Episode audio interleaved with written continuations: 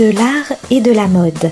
C'est tout de suite avec Alizé Ternisien, une chronique qui se promène au cœur des expositions pour vous parler peinture, photographie, art déco, mais aussi design, artisanat et paillettes.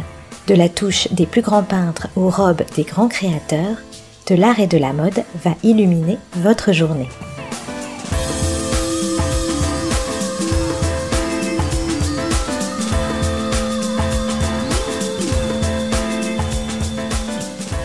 Bonjour chers éditeurs Chaussures, souliers, godasses, plates, à talons, pour courir ou pour danser, selon l'époque et la culture dans laquelle elles se trouvent, la valeur et le rôle de la chaussure varient.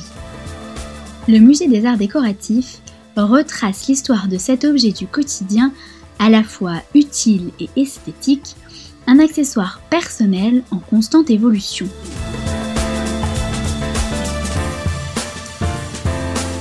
Si tout le monde trouve chaussure à son pied, c'est bien parce que celle-ci a su évoluer au fil du temps et des usages.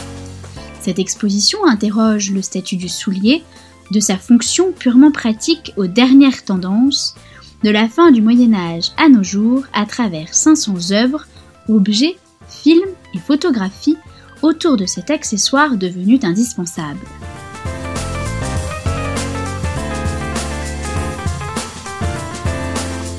D'abord simple outil de marche, la chaussure devait au départ servir à se déplacer dans des environnements parfois contraignants, sol irrégulier, boueux, enneigé.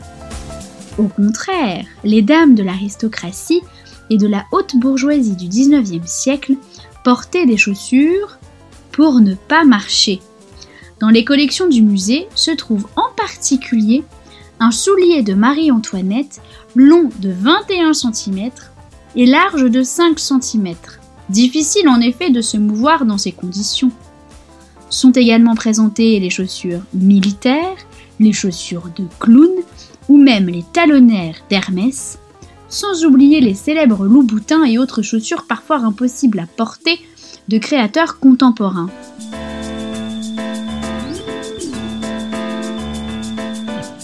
Quelles incidences ont la forme et les talons sur la démarche? Quels sont les idéaux de beauté véhiculés par la chaussure? Objet de sport, de confort ou d'apparat, le musée des arts décoratifs porte un regard nouveau et plein de surprises sur cet objet du quotidien que l'on enfile tous les jours sans vraiment le connaître. Comment les femmes adeptes du culte du petit pied, tant en Europe à partir du XVIIe siècle qu'en Chine depuis le Xe siècle, ont-elles pu concilier idéal de beauté et mobilité? Les cultes des petits pieds bandés en Chine et des pieds contraints en France du XVIIe au XIXe siècle sont dévoilés par des photographies, des moulages, des caricatures et des souliers dont des étonnants lotus d'or chinois.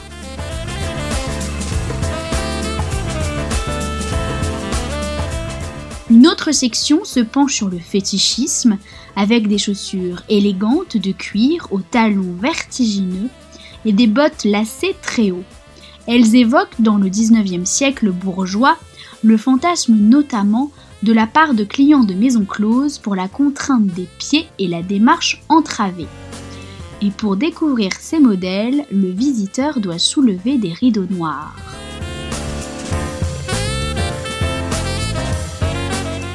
En 2007, le bottier Christian Louboutin avait demandé au réalisateur David Lynch de photographier des danseuses du Crazy Horse portant des souliers à talons démesurés dans un univers fétichiste. Alors, dépêchez-vous, vous n'avez plus que jusqu'au 23 février pour découvrir les chaussures sous toutes leurs coutures ou semelles. Bonne écoute à tous sur Art District.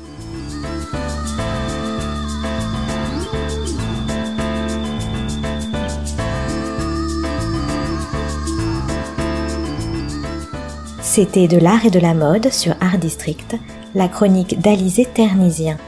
À retrouver chaque semaine et en podcast sur notre site internet artdistrict-radio.com.